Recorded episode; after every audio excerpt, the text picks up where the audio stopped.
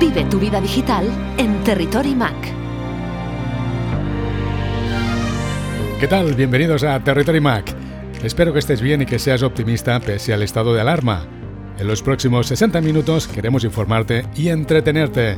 Es época de castañas, boniatos y panellets. Sintonizas Territory Mac. El pasado sábado a primera hora de la mañana estuve en el lanzamiento del iPhone 12 en la tienda Apple de Passeig de Gracia de Barcelona.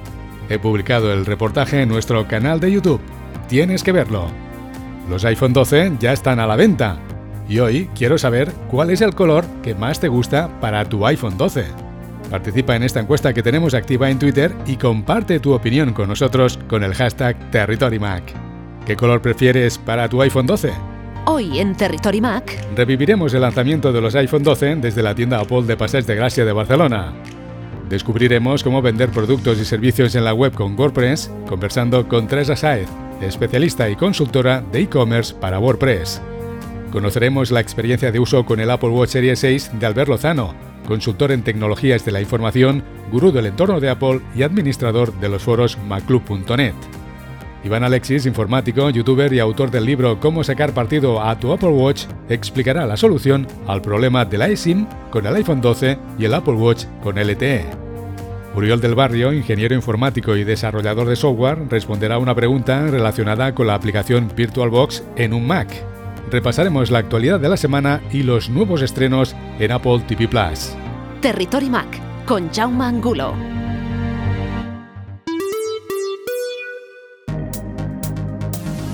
Territory Mac, noticias. Las conferencias de creatividad Adobe Max se han celebrado como evento virtual del 20 al 22 de octubre. El comediante Conan O'Brien se unió al consejero delegado de Adobe Santano Narayen y al jefe de producto Scott Belsky en el escenario virtual de Max para ayudar a desvelar cientos de características e innovaciones de vanguardia en Creative Cloud. Más de 400.000 personas se registraron para asistir al Max de este año. En nuestra web territorymap.com te hablamos de las principales novedades y de las nuevas herramientas de Adobe. El jueves 29 de octubre, Apple anunció los resultados financieros del cuarto trimestre de su año fiscal 2020. La compañía de la manzana ha registrado unas ventas trimestrales de 64.700 millones de dólares y un beneficio neto trimestral de 0,73 dólares por acción. Los servicios y el Mac establecen nuevos récords históricos.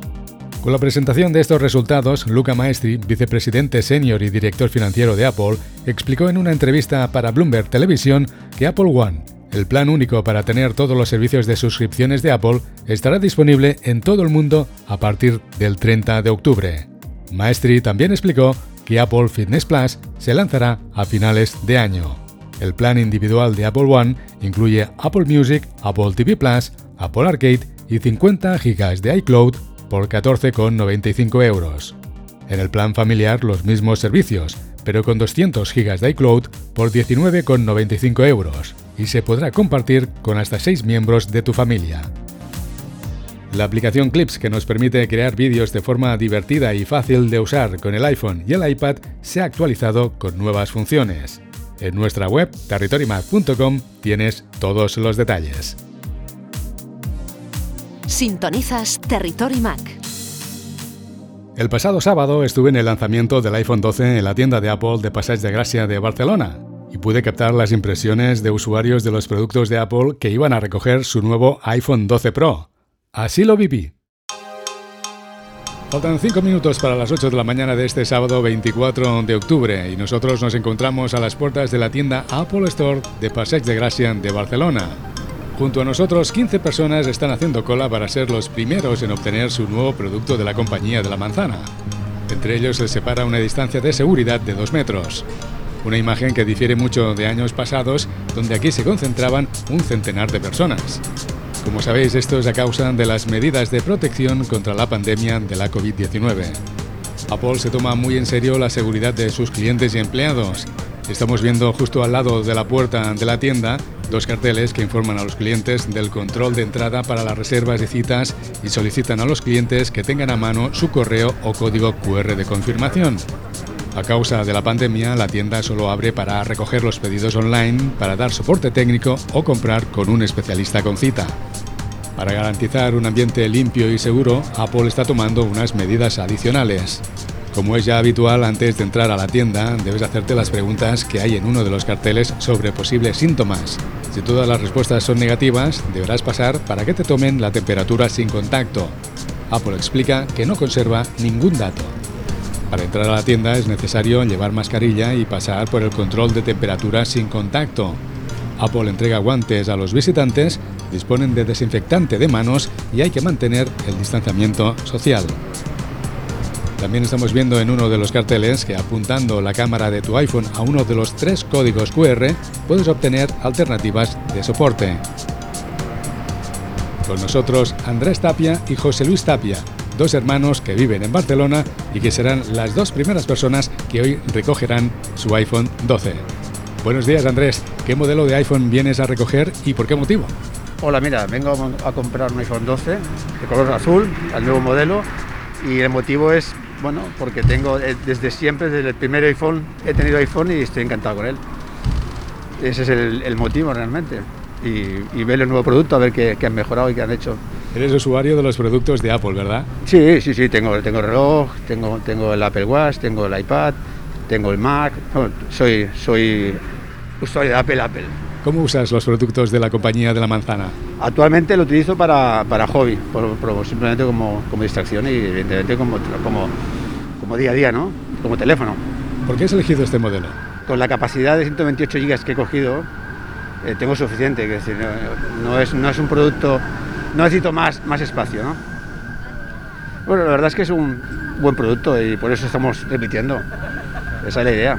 Hablamos ahora con José Luis Tapia. Dime. ¿Por qué has elegido el iPhone 12 Pro? Yo ya lo compré ayer y ya lo tengo y funciona de maravilla. Y como mi hermano eh, somos adictos, tenemos de todo, Mac, tablet, reloj, todo lo tenemos de Mac. Lo he elegido porque, bueno, el que yo tengo ahora, el tenía antes era el 10 y ahora el 12, con lo cual seguramente pues tiene mucho más adelantos, la cámara de fotografía es mucho mejor, y bueno, es por eso simplemente.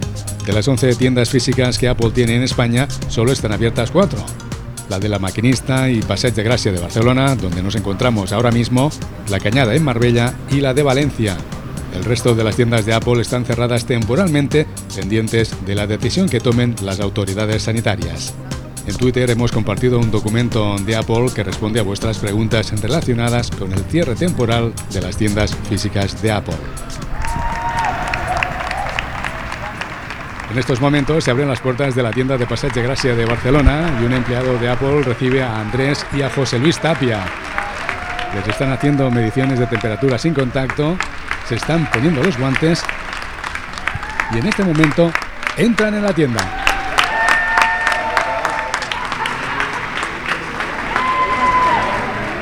Con nosotros ahora Javier Rubio y Dani Fabregat. Acaban de salir de la tienda Apple en Passeig de Gracia de Barcelona.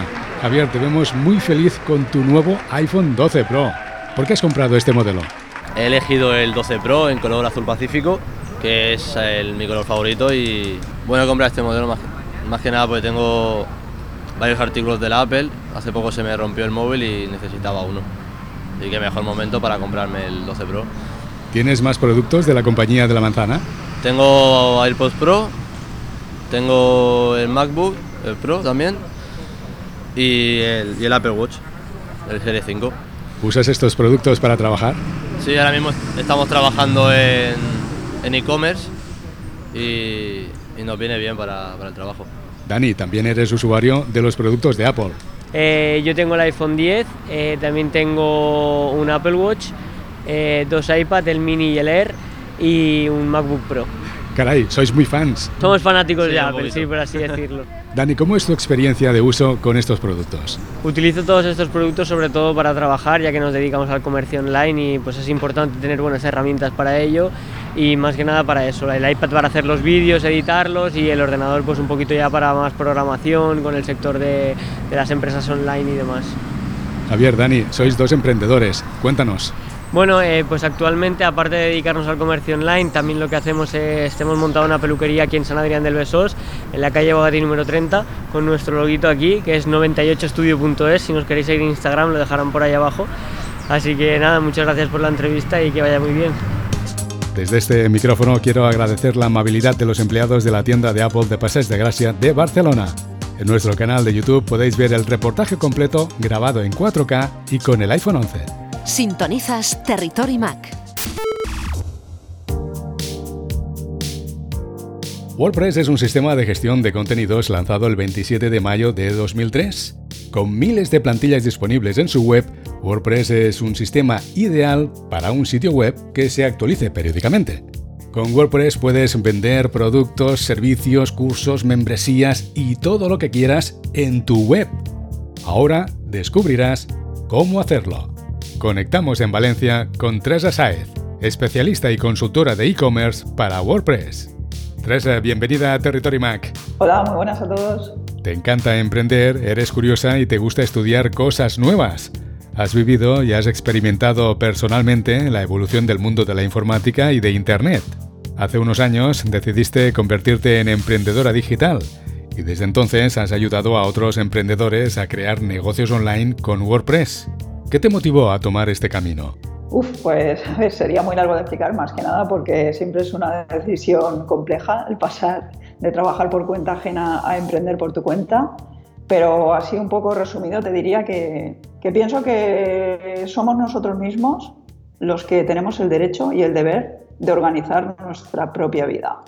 Mira, yo he trabajado por cuenta ajena, tanto en empresas privadas como para la administración, porque el último trabajo que dejé era de profesora funcionaria interina y ahora trabajo por cuenta propia. Solo me falta ya montar una empresa para haber tocado todos los palos laborales. Y de todo esto puedo decirte que no tiene sentido, para mí no lo tiene, que tengamos que desplazarnos un montón de kilómetros cada día, por ejemplo, para trabajar, que no podamos estar con nuestros padres, hijos o cualquier persona de nuestra familia cuando nos necesita, porque tenemos un trabajo que no lo permite, que tengamos que estar reorganizándonos la vida continuamente por la inestabilidad laboral o que tengamos que estar bajo las órdenes de superiores que muchas veces saben menos que nosotros y encima tiran por tierra nuestro trabajo. Y eso está a la orden del día y da igual que sea en la empresa privada que en la administración. En los sitios nos encontramos con esto, porque al final no nos equivoquemos, cuando trabajamos para otro,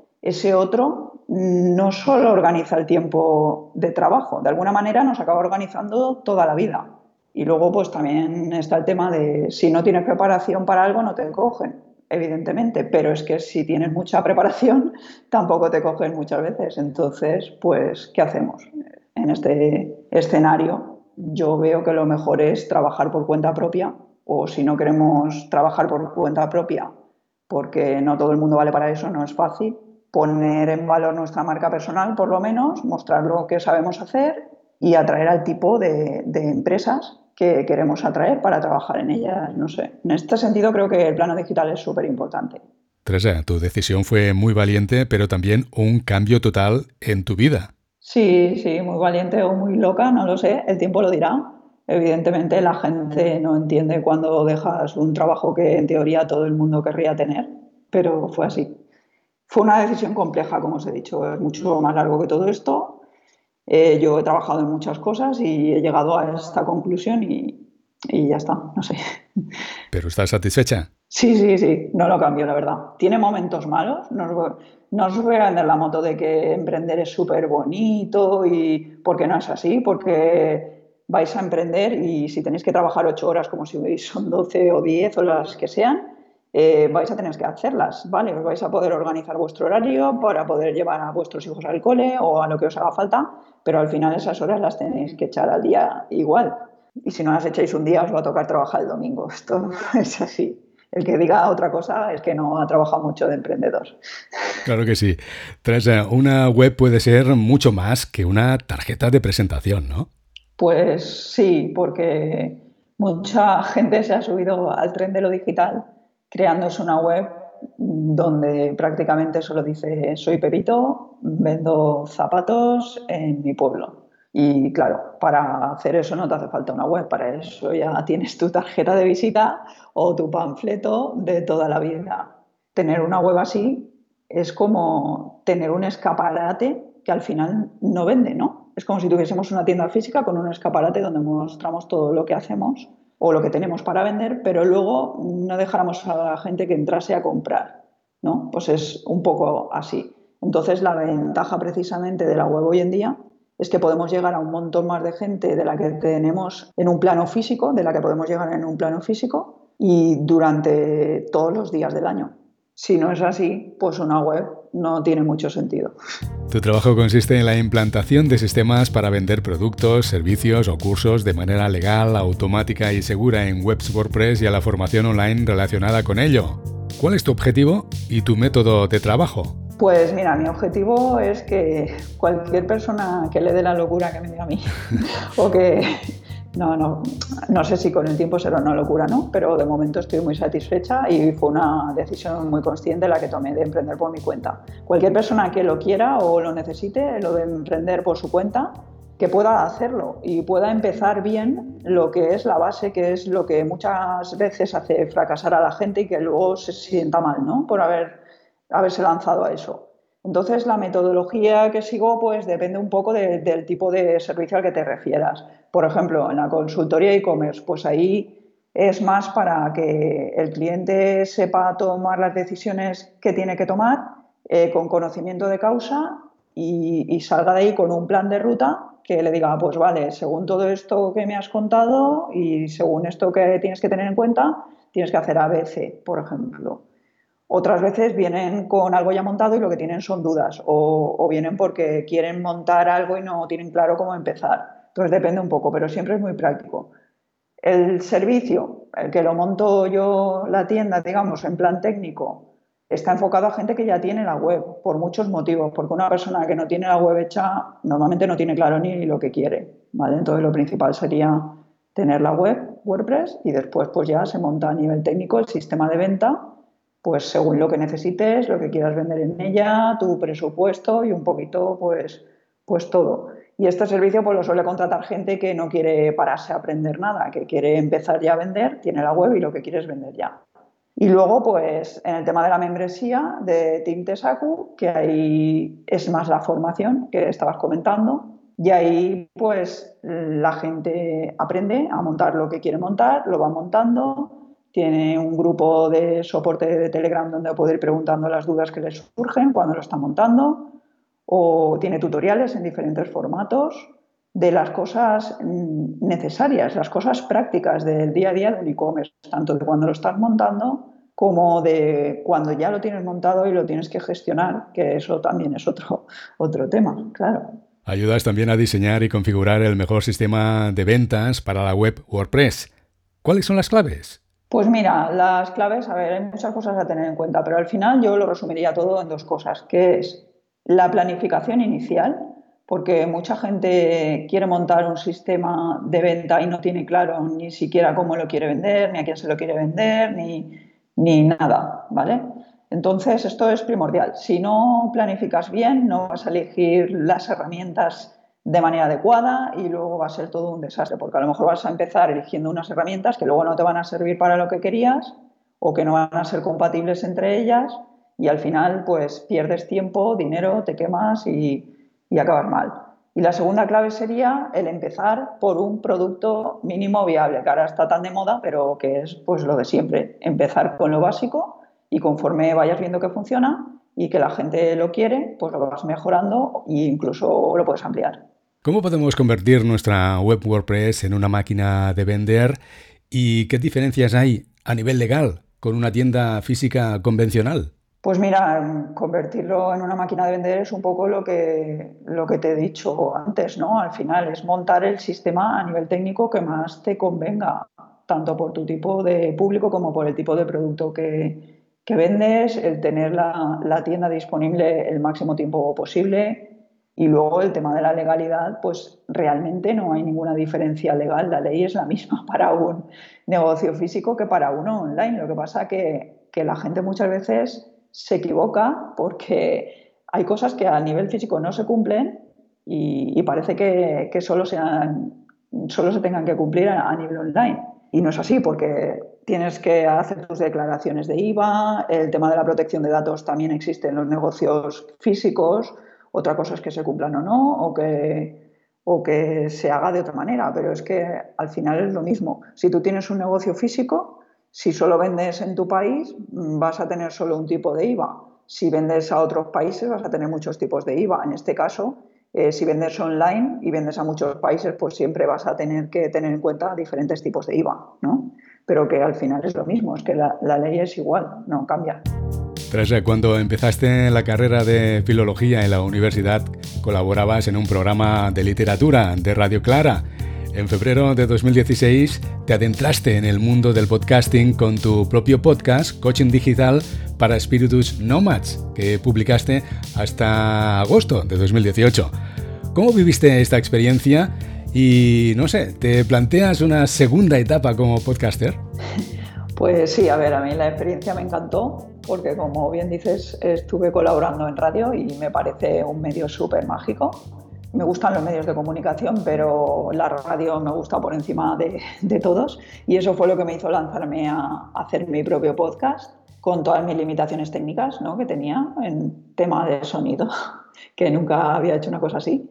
Y, bueno, me gustó mucho la experiencia. Eh, si dejé el podcast fue porque mi negocio, digamos, fue evolucionando y se fue especializando cada vez más y el podcast que tenía pues era más divulgativo, era más general, entonces, claro, al final el tiempo que tenemos es limitado y no sé, ya que creas un contenido que es gratuito, pues por lo menos no sé que si te trae visitas a la web que sean las adecuadas, ¿no? Entonces lo paré ahí un poco por eso, pero sí, muchos seguidores me han dicho que, que a ver si hago otro podcast, sí que va a haber una segunda experiencia de podcast, no va a ser una segunda parte de coaching digital, sino un podcast diferente eh, hablando sobre emprendimiento y sobre y sobre e-commerce WordPress. También tienes un canal de YouTube donde compartes tus experiencias como emprendedora digital y de cómo vender con WordPress. ¿Cómo te sientes en este medio? Pues tengo que decirte que a mí no me gusta mucho el medio en vídeo, ¿vale? Sí. Porque creo, a ver, también supongo que es que, claro, si tienes un equipo, alguien que graba los vídeos, que se preocupa de toda esta parte, pues vale, pero si lo haces tú, eh, requiere mucha, mucha más preparación, ¿vale? Porque no solo el audio, es el vídeo, montar que quede bien, la iluminación, o sea, para mí, a mí no me compensa el tener que hacer mm, todo esto. Para al final lo que a mí me interesa es que si tengo que decir algo, que el mensaje llegue y claro, si lo haces en vídeo no es lo mismo. En podcast, en cambio, llega el mensaje. También ahí, evidentemente, tienes que cuidar algunas cosas de formato y tal, pero me parece mucho más gratificante. Tenemos una buena noticia para nuestros oyentes que estén pensando en empezar a vender en su web con WordPress. Y es que has publicado un curso gratuito para que aprendan a planificar su e-commerce. ¿Qué aprenderán nuestros oyentes interesados? Pues a ver, lo primero que tengo que decir es que no es un curso al que la gente se apunta y de repente entra todo ahí y, luego pasa de, él, ¿vale? Está organizado de manera que el que tenga interés de verdad lo va a poder ir haciendo porque va a realizar la primera lección, va a poder pedir la segunda y le va a llegar enseguida y tal, pero, pero va a tener que ir haciendo una serie de acciones para poder acabar el curso. Porque mm, odiaba un poco eso de que das algo gratis, se apunta todo el mundo, pero realmente luego no lo valoran, ¿no? Entonces no me importa dar algo gratis que me ha costado tiempo preparar, pero quiero que por lo menos sea para gente que se lo merezca y que realmente lo quiera. Claro que sí. Entonces, la gente que se apunte ahí va a aprender a planificar su e-commerce, que es una de las cosas, lo primero, lo más importante que, que os he dicho antes que, que había que hacer antes de ponerse a montarlo a nivel técnico, va a tener que tomar una serie de decisiones. Y es que da igual si lo van a hacer ellos como si luego lo van a encargar a un profesional. Esas decisiones las tienen que tomar igual antes. Y si no se toman bien, pues luego todos son problemas. También van a aprender en qué orden tomar esas decisiones y cómo elegir las herramientas más adecuadas para su caso concreto. Tras una última cuestión. Eres usuaria de los productos de Apple. ¿Cuál es tu grado de satisfacción? Pues a ver, yo uso producto Apple, em, uso un MacBook Pro, que es el que me acompaña siempre, todo el día estoy con él, lo tengo todo el día enchufado haciendo una cosa u otra y la verdad es que con este producto estoy muy contenta porque me permite hacer todo lo que quiero, me dura un montón la batería y básicamente me lo compré primero por el tema de la batería. El rendimiento es muy bueno, no he tenido problemas, no me hace perder tiempo, que al final es lo que quiero. También soy usuaria de, de iPad y lo mismo, ¿no? Normalmente El iPad me lo llevo cuando, si me voy de viaje o me traslado así mucho, lo suelo llevar, por si tengo que entrar a hacer alguna cosa urgente y esto. Y también estoy contenta, no sé, son los dos productos de Apple así estrella que yo uso, que van todo el día, digamos, conmigo, sobre todo el MacBook Pro, para mí es el mejor, el que más uso. ¿Y qué opinas del rumbo que está tomando la compañía de la manzana? Últimamente no estoy muy contenta con la, la estrategia que están llevando ni a lo mejor conforme están haciendo las cosas, pero bueno, les funciona y yo mientras tengan algún producto que a mí me haga más fácil la vida, pues lo usaré. Claro que sí. Teresa, gracias por acompañarnos hoy en Territory Mac explicándonos las claves de cómo vender productos y servicios en nuestra web con WordPress. Muchas gracias a vosotros por invitarme. Si queréis pasaros por mi web, tesacu.com, os podéis inscribir gratis al curso que os ha comentado Chaume. Y en redes sociales donde más activa estoy es en Twitter, me podéis encontrar como Tesacu. Sintonizas Territory Mac. Nuestro compañero Iván Alexis me acaba de enviar un mensaje que dice que tiene una información destacada sobre un problema de la eSIM con el iPhone 12 y el Apple Watch con LTE. Bien, dentro de unos momentos conectaremos con Iván Alexis. El Apple Watch Series 6 está a la venta desde el 18 de septiembre. Ahora queremos analizar este nuevo dispositivo de la compañía de la manzana conversando con Albert Lozano, consultor en tecnologías de la información, gurú del entorno de Apple y administrador de los foros maclub.net. Conectamos con el módulo de transmisiones de Taradell.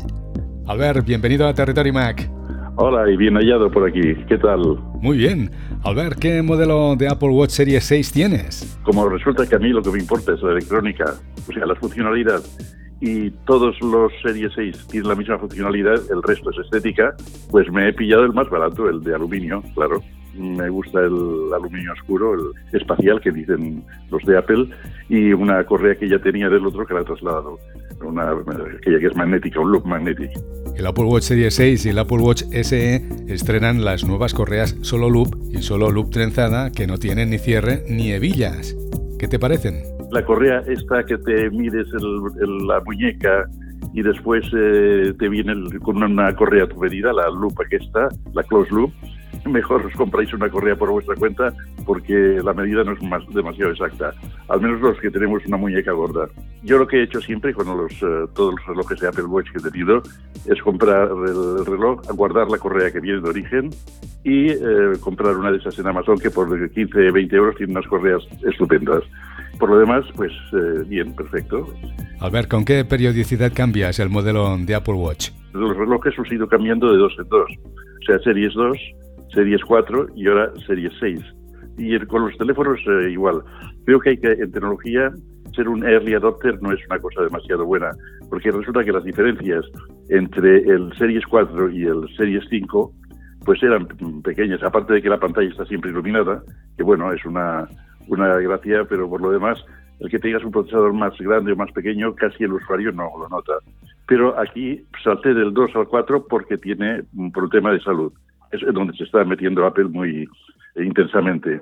Y ahora he saltado del 4 al 6 por más salud. El Apple Watch Series 6 lleva el chip S1 y el chip U1.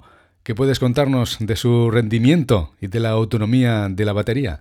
Bien, eh, más rápido lo es, eso sí que se nota. Pero claro, yo estoy saltando del 4, ¿eh? no he pasado por el 5. Pero más rápido sí que es. Eh, gasta un poco más la batería, eh, digan lo que digan, o sea, yo, por ejemplo, yo duermo con el reloj puesto y entonces por la mañana lo cargo antes de ir a dormir, carga más rápido, incluso que algún 5 que he probado. Poco más de media hora y ya lo tengo cargado, haciendo la carga cada día. Entonces, eh, duermo con él por la noche y por la mañana me lo encuentro al 93% de carga. ¿Y comparado con los anteriores, qué valores de carga obtenías? Por ejemplo, el 5 que lo había probado, me lo encontraba al 96 y el, el Series 4 al 98 de carga, o sea que había gastado en toda la noche un 2%. Yo no creo que sea por el tema del procesador o de los chips que lleve, sino porque como este toda la noche te está haciendo medidas del oxígeno en sangre, eso eh, tiene unos LEDs bastante, con bastante luz roja y eso es lo que debe de influir en que haya bajado al 93% durante una noche. Pero mm, por lo demás, eh, aguanta igual a los dos días de, carga si quiero. Yo no cargo cada noche, pero eh, podía tenerlo dos días. Ten en cuenta que el modelo que he elegido yo es el que no lleva telefonía, el wifi solo, porque eh, la operadora con la que yo trabajo no tiene eh, tarjetas virtuales todavía. O sea, ya sabes que nada más puedes hacerlo con un par de operadoras, el tener el teléfono en el reloj. Y aquí donde yo vivo y, en la, y la cobertura que tenemos aquí, las operadoras que hay aquí no tienen esa opción, por lo tanto no me tiene ningún interés gastar 100 euros más en un reloj que no lo voy a usar para hacer llamadas de teléfono en ningún momento. Claro, haces hincapié en que has comprado este Apple Watch Series 6 por temas de salud. Danos detalles. Lo que tengo muy claro es que Apple se está metiendo muy, muy intensamente en el tema de salud. Y a la gente le preocupa, y la preocupa y, y yo creo que es una buena idea. Por ejemplo, ya desde el 4 teníamos el electrocardiograma, que como ya sabéis y has conocido, pues incluso ha salvado vidas porque te avisa de que puedes tener una fibrilación, no es un electrocardiograma muy, muy, muy, pero a un médico o un cardiólogo le sirve. El problema que puede tener meterse tanto en salud es que la gente se vuelva paranoica con su salud. Pero si, si sabes lo que estás haciendo, lo que hace el reloj, y lo haces bien, no tiene por qué preocuparte. O sea, eh, no es como el, doctor Google que cada vez que le consultas un síntoma que tienes te dice que tienes cáncer. Bueno, dicen. Eh, o sea, en el caso del reloj, hay médicos que dicen, no, es que la gente se va a preocupar demasiado, nos van a saturar con visitas tontas. No, si tú eh, te lees las instrucciones, informas un poco de lo que hace el reloj, el reloj te puede ayudar y incluso te puede salvar la vida en el tema de salud. La razón que me ha llevado a comprar este es que lleva un oxímetro incorporado te mide la cantidad de oxígeno, porcentaje de oxígeno en sangre o saturación de O2 en la hemoglobina. Y eso es interesante, sobre todo yo que eh, hubo un tiempo hace años que estuve ingresado por una insuficiencia respiratoria, hablo de hace 10 años atrás, y siempre hay que procurar mantener el oxígeno en sangre con nivel elevado. Yo hasta ahora tenía en casa siempre un par de oxímetros, de esos que venden por ahí, y que te lo pones en el dedo, pero esto es una, una ventaja estupenda no solamente porque te puedes medir el oxígeno en sangre en cualquier momento, y ahora en, época de la pandemia de la COVID es importante, porque uno de los síntomas mm, primeros de esta enfermedad es que te baja la saturación de oxígeno en sangre, o sea, tienes menos oxígeno en tus pulmones, pasa menos oxígeno a la sangre. Entonces, en estos tiempos es una, función interesante, aparte de que a mí me interesaba por otras razones. También es interesante para los deportistas, porque es, es bueno saber si eh, tu eh, saturación de oxígeno en sangre eh, se mantiene cuando haces un deporte o cuando subes a altitudes, que también, cuando sabes cuanto más alto, menos concentración de, hay en el aire y por lo tanto menos oxígeno respiras. Esta es una de las razones que me llevó a comprarlo y he comprobado que está muy interesante. Y como nos decías, es una ventaja la función del oxímetro comparado con los oxímetros convencionales. Con los oxímetros de dedo, mm, tú te mides, pones el cacharrito en el dedo y sabes el oxígeno que tienes en sangre en ese momento la ventaja que tiene el, reloj es que está haciendo medidas continuamente. Y eso está muy bien porque después en el iPhone tú ves la tabla de medidas y aquí tienes otra ventaja. Eh, tengo un amigo que, mm, gracias a, bueno, al reloj anterior, porque este todavía no tiene, ha descubierto que, tiene, que padecía de apnea del sueño. Esta es otra función interesante para controlar nuestra salud y la calidad del sueño. Nos decías antes que llevas el reloj puesto mientras duermes. Bueno, ya habían aplicaciones de control de sueño que te dicen si has dormido bien y tal, pero ahora ya con la aplicación salud ya viene también el control del sueño, pero eso a mí me resultaba menos eh, interesante. Lo que sí es interesante, ya con el anterior, es que lo que va haciendo es medir si la frecuencia cardíaca es regular o irregular durante toda la noche, pero eso lo hacía por eh, no, no a, través de, del eh, medidor de pulsaciones normal que lleva con los LEDs de color azul. Pero ahora, además, tenemos la ventaja de que te dice si eh, por la noche te también va registrando la saturación de oxígeno en sangre. Una persona que no lo sabe padece apnea del sueño, que es una, enfermedad bastante más corriente de lo que la gente se imagina, sobre todo en personas con sobrepeso, puede estar un minuto o dos minutos sin respirar y después hacer una respiración profunda. Eso produce que se eh, baje la saturación de oxígeno en sangre. El reloj te va midiendo durante la noche si eh, la, saturación. Si la saturación eh, después cuando ves ah, durante el día ves que en algún momento ha bajado por debajo de los valores normales, que es eh, lo normal es estar por encima del 95% de saturación y a partir de 90 para abajo ya es preocupante, pero una persona que tiene apnea puede llegar a tener desaturaciones de un 70% eh, de oxígeno en sangre. Si él en su iPhone que por la noche ha tenido esas desaturaciones, tiene que ir al médico que le haga una polisonografía y al final esa persona acabará con un CPAP conectado para poder dormir y ahorrarse algún disgusto de otro, como por ejemplo un ataque de corazón. Esa es otra ventaja. Estamos viendo que Apple eh, se está metiendo mucho en salud. Fijaros la cantidad de médicos que, está, que ha contratado y sigue contratando para sus departamentos de investigación. Y eh, se está metiendo en salud, además, en unos temas que son interesantes, que es la prevención de problemas de salud. Lo tenemos con el electro que ya hace desde la Series 4, lo tenemos con la medición de la frecuencia cardíaca, que ya lo hace de siempre, bueno, series ya de los primeros, y ahora lo tenemos con la medición de oxígeno en sangre. ¿Y qué otras funciones crees que puede llevar el Apple Watch del futuro? Lo próximo será, mm, estoy aventurando porque hay patentes por ahí que lo, que lo dicen, será medir la glucosa en sangre, ideal para los diabéticos, utilizando técnicas no de pincharte eh, y eh, extraer la sangre, sino de colorimetría, que por ahí se puede. Eso es lo que hay de momento. Sería un gran avance. Albert, antes de entrar en antena, me comentabas que hay un par de funciones interesantes en el Apple Watch para estos tiempos de coronavirus. Sí, eh, es curioso porque además mm, no tengo constancia de que en la keynote se hablase de estas funciones. Bueno, son, es una, son dos funciones muy simpáticas y muy fáciles de, explicar. A la que llegas a casa, supongo que lo hace, bueno, debe de hacerlo, claro, por geolocalización, te da un tono y en el Apple Watch te aparece un mensaje que te dice, eh, bueno, acabas de llegar a casa y tienes que lavarte las manos. Es buena idea, ¿eh? porque no siempre se acuerda uno de que en, las eh, circunstancias actuales hay que es necesario lavarse las manos o es conveniente. Y entonces vas al lavabo o al, grifo y el tío detecta eh, el ruido del, agua cuando sale y el movimiento especial de las manos que hace uno cuando, cuando se está lavando las manos, lanza un tono o inicia un temporizador de 20 segundos y cuando acaba el temporizador te da un doble tono para indicar que ya puedes dejar de lavarte las manos. Es curioso porque no se ha hablado de este tema y resulta que en realidad es práctico, ¿eh? porque dicen tienes que lavarte las manos durante 20 segundos. Bueno, ¿y qué hace la gente? ¿Pone un temporizador de 20 segundos? No, si tienes un Apple Watch, lo tienes automático. Es práctico. Albert, por último, ¿recomendarías el Apple Watch a todo el mundo? Bueno, eh, si hay alguna persona que no se preocupe de la salud, pues no se lo recomiendo. El hecho de que el reloj te mida la cantidad de oxígeno que tiene en sangre, que no te obsesiones con eso, que no se obsesionen y estén cada cinco minutos consultando el teléfono o consultando el reloj a ver cómo está de, oxígeno en sangre. No, o sea, es, simplemente para tener una idea. Hay que tener en cuenta una cosa, no es un oxímetro de alta precisión. Ojo, yo lo he comprobado, lo he estado comprobando con un oxímetro clínico, o sea, no de los que venden en las tiendas de deporte, sino uno de los que se usan en, eh, la práctica clínica. Y eh, por lo general es, eh, la desviación está entre un 1 y un 2% de error sobre lo que dice el, el osímetro patrón, para decirlo de alguna forma.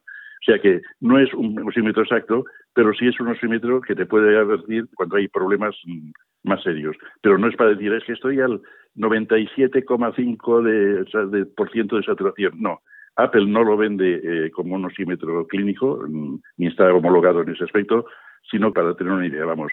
Para medir la, saturación deberías estar, debes estar con el brazo quietecito y apoyado y en, reposo. Cuando es así, la indica bastante aproximado lo mismo que un osímetro clínico. Pero si como él va haciendo medidas ocasionales de vez en cuando, si en ese momento te empieza a hacer una medida y tú te mueves, lo desmontas. Entonces en la tabla de mediciones, yo, ostras, pero si he estado un momento al 70%, me estaba muerto. No, no estabas muerto. Es que en ese momento estaba haciendo una medida, has movido, eh, se ha girado un poco la muñeca, ha bailado un poco el reloj y se ha alterado la medición.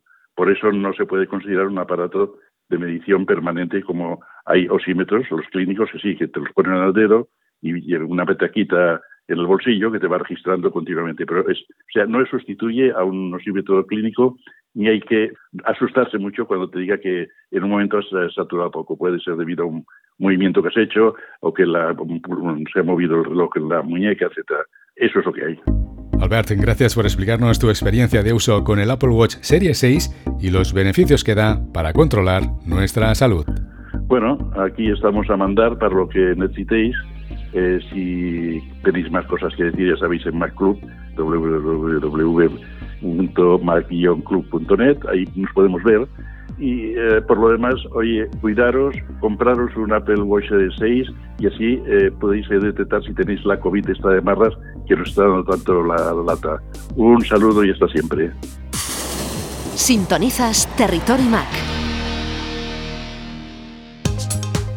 Hablamos ahora en Territory Mac del problema que ha habido esta semana relacionado con las SIM, el iPhone 12 y el Apple Watch con LTE.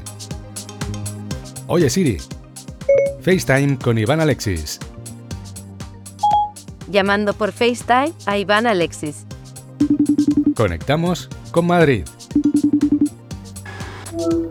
Iván Alexis es informático, podcaster, youtuber y autor del libro Cómo sacar partido a tu Apple Watch. Iván, bienvenido a Territory Mac. Muy buenas, Llama, ¿qué tal? Pues bien, pero tengo ganas de saber cómo se ha solucionado el problema que me comentabas antes en tu mensaje. Pues efectivamente había unos problemas interesantes esta semana con la SESIM, concretamente de, de O2 y Movistar He escuchado que incluso también ha habido problemas con, Orange, que directamente ha perdido la compatibilidad de su SIM con los Apple Watch Series 6. No me preguntes el motivo y la verdad es que en eso no me he enterado de nada, lo he, lo he escuchado en un podcast. Y lo que sí he vivido en primera persona es el problema que ha habido con la SIM y los amigos de O2 y Movistar. ¿Cuáles eran los síntomas del problema en el Apple Watch? Cuando tú configurabas un Apple Watch Series 6, bueno, o anteriores también, con un iPhone 12, pues te desactivaba Movistar directamente la eSIM. O te desactivaba el iPhone, mejor dicho, la eSIM. No había forma de utilizarla. En mi caso, además, yo migré automáticamente del móvil anterior al móvil nuevo. Apple ya ha perfeccionado mucho el sistema. Cuando recuperas una copia de seguridad en un móvil nuevo, te pregunta si quieres desenlazar automáticamente el reloj del móvil anterior y enlazarlo con el nuevo, con lo cual es todo una cosa de 5 o 10 minutitos totalmente transparente. Y hasta ahora, pues siempre mm, te ha mantenido la SIM activada, con lo cual no le di mayor importancia cuando escuché estos problemas, que concretamente se los escuché al amigo Emilcar, pues por curiosidad, porque yo estaba convencido que ahí me estaba funcionando bien, miré en el apartado de datos móviles de, de la aplicación de iOS y oh sorpresa, pues lo tenía completamente desactivado con un mensajito precioso diciendo que mm, había un problema, que no podía activar la SIM con Movistar y que me pusiera en contacto con ellos. ¿Y qué respuesta te dieron? En mi caso concreto, pues tengo dos, ¿vale? Pero bueno, es al final la misma red. Me estuvieron verificando, tenía las SIM previamente activadas todavía, pero no funcionaban, me desactivaron todas las SIM, eso sigue sin funcionar. Me llamaron por teléfono y me dijeron que tenía pinta de ser un problemilla de incompatibilidad del iPhone 12, en este caso, y un problema de software, ¿vale? Que tenía pues iOS 14.1, que es el, el que hay vigente que no me preocupara, que en cosa de una o dos semanas seguro que Apple lanzaba una actualización y lo solucionarían. Bueno, pues era un poco frustrante la cosa, pero lo cierto es que, bueno, para que no vamos a engañar, aunque yo sea muy muy habitual, este, sea un usuario de estos de, que está todo el día con el LTE puesto, sí. pues lo cierto es que no es una cosa tan grave a fin de cuentas, porque bueno, normalmente lo utilizas para cosas muy puntuales y si, bueno, sabiendo que no está activado, bueno, pues te cortas un poco y ya está, aunque evidentemente es como todo, ¿no? Cuando nos hemos acostumbrado ya a una cosa, nos joroba mucho haberla perdido. Claro. Y de hecho, ya digo, ni me había dado cuenta que no lo he tenido. Así que bueno, por suerte no me pilló en verano, ni de viaje, ni nada. Así que es cuando más utilizo la, la SIM. Entonces, bueno, si tenéis un problema de este estilo, mirarlo bien. ¿Vale? Mirar sobre todo si tenéis O2 o Movistar que lo tengáis activado. Y si no, la buena noticia es que eh, el problema no parecía ser de Apple. Al final ha sido un problema de Movistar. Y Movistar ya ha solucionado la incidencia. Y simplemente, pues si entráis al plan de datos ya os vuelve a salir o bien el plan de datos activo, o por lo menos os da la opción de contratar el plan de datos con el servicio multisim y, y demás historias correspondientes. Antes de entrar en antena me comentabas que hubo mucha preocupación porque esto pasó el pasado viernes y hasta este miércoles no se ha solucionado, ¿no? Pues ya parece que está solventada la incidencia y, y bueno, he podido activar sin problema la SIM. Luego me he encontrado con la sorpresa de que tenía dos tarifas de datos activadas He contactado otra vez con O2, me han dicho que no me preocupara, que eliminara una. Es lo que he procedido a hacer, ¿vale? He desactivado la, segunda tarifa que ponía que está bien activa además. O sea, la tenía como pendiente ahí pero inactiva. Y por ahora, las pruebas que, he hecho, pues me ha conectado sin ningún problema. No sé si dentro de un rato pues, a volver a fallar. No lo sé, pero en este momento ya más contento con esto porque la verdad es que te genera cierta incertidumbre, sobre todo más allá de estar unos días cuando te has acostumbrado a estar con el Apple Watch LTE, claro. te acostumbras aunque sean esos 10 minutos al día que lo utilizas, sí. y es como que te sientes desnudo luego, cuando no estás, ¿no? Claro. Pero bueno, crisis solucionada. Eh, ya les digo, si tenéis O2 o Movistar, echar un vistacillo, que esté todo activado correctamente y sin activarlo. Y si no, pues ponéis una diferencia correspondiente, porque ya está funcionando. Pues esto ya más es lo que quería comentaros hoy como digo, una pequeña historia de terror. Como estamos en Halloween, aunque ha terminado bien, ¿no? Nada que no haya tenido una, un buen final feliz. No queremos más sustos. Iván, gracias por explicarnos cómo se ha solucionado el problema relacionado con la eSIM, los iPhone 12 y el Apple Watch con LTE. Como siempre, emplazo a cualquier oyente, si tiene cualquier duda acerca de, del mejor reloj del mundo, ¿vale? De este Apple Watch, pues que la haga llegar, ¿de acuerdo? Para intentar solventarla dentro de, los conocimientos o modestos conocimientos que tiene uno, pero bueno, intentaremos hacer lo que se pueda. Un saludo y hasta la próxima. Sintonizas Territory Mac. Seguimos en Territory Mac y ahora vamos a resolver a una de vuestras preguntas con nuestro compañero Uriol del Barrio, ingeniero informático y desarrollador de software. Oye Siri, FaceTime con Uriol del Barrio llamando por FaceTime a Uriol del Barrio. Conectamos con Barcelona.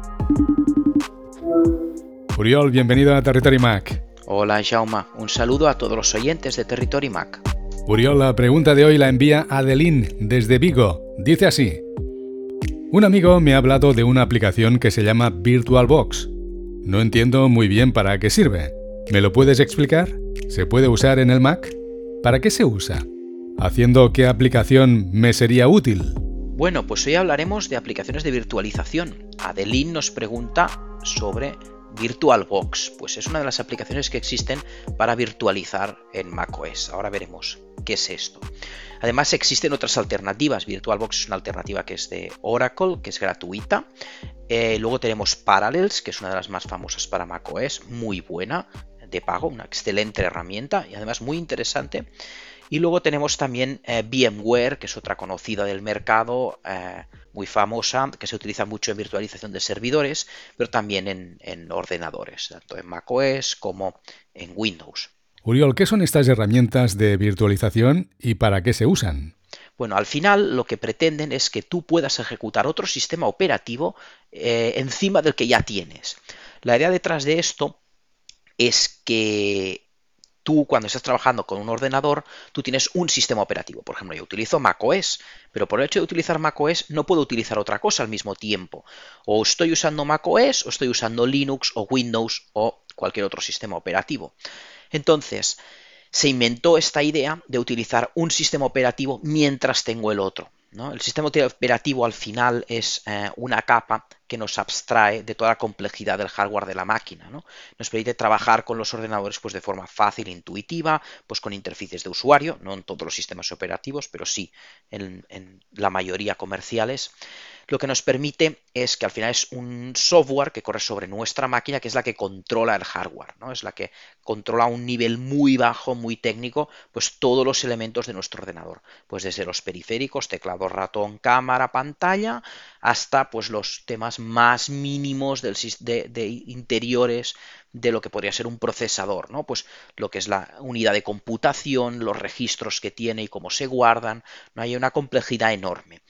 Y cada sistema operativo gestiona esto a su manera. Es diferente entre macOS, Linux y Windows. Existen similitudes porque al final eh, todos trabajan sobre lo mismo, lo hacen de diferentes formas. Por ejemplo, macOS y Linux comparten muchos de estos elementos, no tanto con Windows. Al final esto es todo un conjunto de softwares, desde el software más básico que nos permite arrancar el ordenador y ejecutar cosas en nuestra CPU, guardarlas en memoria, hasta el nivel más alto que es que yo con un ratón muevo o escribo en un teclado y eso funciona. Eso, todo eso es el sistema operativo. Al final, si no hay ese sistema operativo, yo no puedo hacer nada con ese ordenador. Y yo elijo en algún momento trabajar con uno de ellos cuando instalo mi máquina por defecto. ¿no? Cuando compro mi máquina, pues suele venir uno porque si no, no podría hacer realmente nada. Entonces, eso me limita, porque yo, por ejemplo, puedo estar en macOS, existe algún programa para Windows que no puedo utilizar. Y surgió la idea de crear estas aplicaciones que lo que hacen es eh, poner una capa por encima de nuestro sistema operativo y emulan o simulan que existe otro sistema operativo. Entonces me permite trabajar con dos sistemas operativos a la vez. Realmente eso no es verdad, porque yo tengo mi sistema operativo, que es el que está operando la máquina, y lo que tengo es una aplicación, en este caso VirtualBox, que simula la operativa para el otro sistema operativo. Por lo tanto, yo lo que tendría sería, utilizo macOS, me instalo VirtualBox, dentro de VirtualBox pongo un Windows, ¿no? Cargo un Windows. Pues estoy ejecutando un Windows de forma normal, en una ventana de una aplicación, pero lo estoy ejecutando. ¿Y qué pasa bajo el capó? VirtualBox lo que hace es traducir este lenguaje que utiliza Windows, simula y le dice que en realidad la máquina que tiene por detrás es otra máquina y mediante este software le da las órdenes a macOS. Es como un tipo de traductor, ¿no? Tengo un Windows corriendo, tengo este VirtualBox en medio, que es este traductor entre comillas, el Windows habla con mi VirtualBox y mi VirtualBox le dice a macOS lo que tiene que ejecutar. Al final lo que me permite a nivel práctico es poder utilizar un sistema operativo virtualizado sobre el que tengo. Uriol, Adelín nos pregunta, ¿para qué es útil esto? Bueno, pues esto surgió originariamente em, como una solución para servidores, para servidores que estaban en centros de datos. Porque mantener un servidor para un cliente, para un solo usuario, era muy caro. No es una cosa que era una buena idea, era si conseguimos que sobre este servidor puede ejecutar varios sistemas operativos a la vez para varios usuarios a la vez que trabajan con un sistema operativo diferente cada uno de forma eh, totalmente aislada, pues eso es perfecto. Primero porque es muy seguro, cada uno está haciendo lo que quiere hacer en su sistema operativo, no sabe lo que están haciendo los demás y además están totalmente aislados y me permiten aprovechar mucho mejor ese hardware ¿no? que tengo, porque muchas veces un usuario no está usando el 100% de esa máquina en un servicio de, hosting o en un servicio cloud. Y se inventó la virtualización para esto. Y esto fue muy interesante porque abrió las puertas pues, a aprovechar mucho mejor y abaratar mucho los costes de los servicios cloud, de hosting y de data centers. Y luego esto se exportó pues, al mundo más de usuario. ¿no? Si tengo esa capacidad que puedo hacer esta virtualización, pues también la podría hacer yo en mi máquina y poder trabajar con dos sistemas operativos a la vez. ¿Por qué es interesante esto? Pues porque, por ejemplo, si tengo algún programa que solo funciona en Windows y yo tengo macOS, pues puedo hacerlo utilizando una máquina virtual. Tiene muy buena pinta, pero tiene limitaciones, ¿no? Obviamente tiene sus limitaciones, porque al final yo no tengo realmente una máquina física detrás, sino que tengo un programa, en este caso VirtualBox o Parallels o VMware, que simula que existe una máquina, ¿no? Dice este sistema operativo y lo traduce. Por lo tanto, todo es más lento que en un sistema operativo normal. Hay aplicaciones que si tienen requisitos específicos de hardware no pueden funcionar.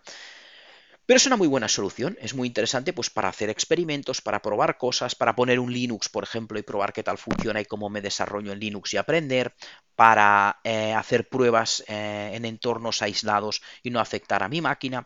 En realidad tiene muchas utilidades, lo utilizan mucho los desarrolladores también para simular entornos que estén clónicos a entornos de producción y es muy útil. Pero también hay que tener en cuenta que no es la panacea, porque al final yo no estoy ejecutando ese programa de Windows sobre el hardware directamente, sino que tengo entre medio un traductor, lo que hace que haya unos tiempos de respuesta mucho más largos, que vaya muy lento o que vaya más lento eh, y que no se pueda ejecutar exactamente lo mismo. Esto es útil para muchas aplicaciones, pero no es útil, por ejemplo, para aplicaciones como juegos, ¿no? Tienen un consumo muy alto, necesitan un hardware muy específico y una virtualización no da suficiente velocidad, ¿no? Porque al final está haciendo una traducción como para que funcionen de forma estable y correcta.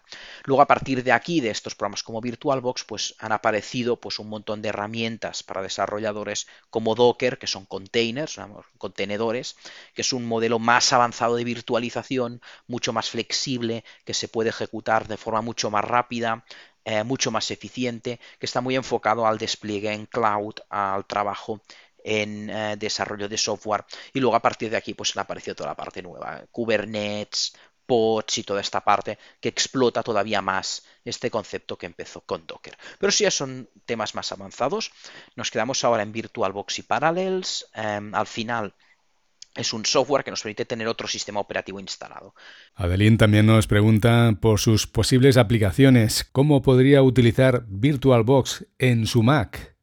Esto puede ser útil, por ejemplo, pues mira, tengo, quiero hacer algunas cosas en Windows, por ejemplo con Office, pero necesito el Office nativo de Windows por algún motivo concreto, pues puedo tener mi VirtualBox, instalar ahí mi Office y trabajar en mi Office. Y automáticamente este software lo hace, me deja trabajar en Windows sin ningún tipo de problema. Por ejemplo, un punto interesante que tiene Parallels que no tiene VirtualBox es que Parallels eh, puede utilizar un sistema operativo instalado en nuestra máquina. Y esto es muy interesante porque una de las cosas que soporta macOS es tener dos sistemas operativos instalados. Desde hace ya unos años yo puedo tener mi macOS, pero también puedo instalar Windows en mi Mac. Si yo instalo Windows de forma nativa en mi Mac, cuando yo arranco mi Mac decido si quiero ir con Windows o con macOS. Pues si yo arranco con macOS y tengo Parallels instalado, una cosa que puede hacer Parallels, a diferencia de VirtualBox, que no es capaz de hacerla, es utilizar en lugar de un Windows totalmente virtualizado, puedo usar ese Windows que tengo instalado en mi disco duro y levantarlo virtualizado dentro de Mac. Por lo tanto, estoy usando en mi Mac el otro Windows que está en mi disco duro lo puedo ejecutar de forma normal.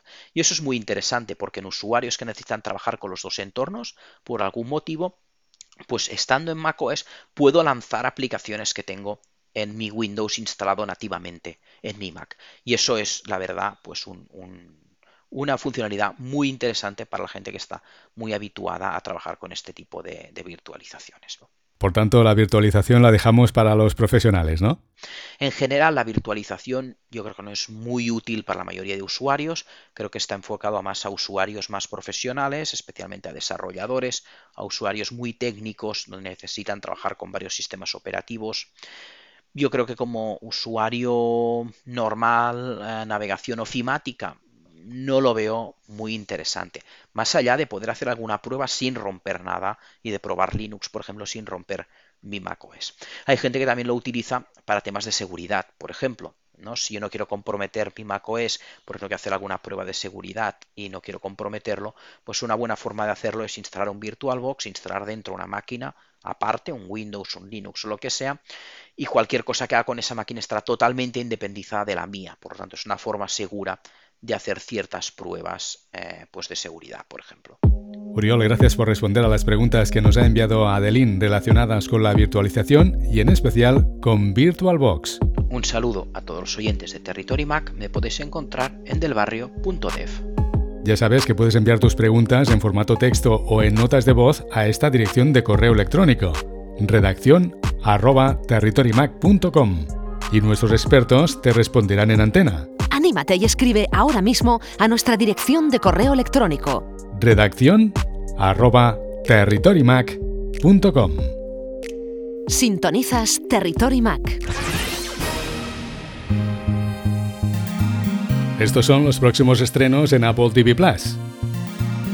El 13 de noviembre se estrenará la serie de animación Dohan Plugs de la mano de DreamWorks Animation, basada en la serie de los libros Dohan Plug de Jan Yacarino. Dogan Plugs sigue a un joven robot llamado Dog que siente que hay más cosas en la vida que solo los hechos. Olivia Colman es la narradora de Becoming You, una serie sobre la vida de los niños en todo el mundo que explora cómo los primeros 2000 días en la Tierra dan forma al resto de nuestras vidas. Becoming You se estrenará el 13 de noviembre. El 4 de diciembre se estrenará la serie de animación Stillwater basada en la serie de los libros Scholastic Censures de John Hodamut. Se centra en los hermanos Carl, Adi y Michael, unos niños con los desafíos de los niños en los que las cosas más pequeñas pueden parecer insuperables para ellos. Afortunadamente, tienen a Stillwater, un panda sabio como su vecino de al lado. Filmada en seis continentes, la serie de historia natural narrada por Tom Hiddleston, Earth and Night in Color, revela la vida nocturna de los animales por primera vez en color. Earth and Night in Color se estrenará el 4 de diciembre en exclusiva en Apple TV Plus. Territory Mac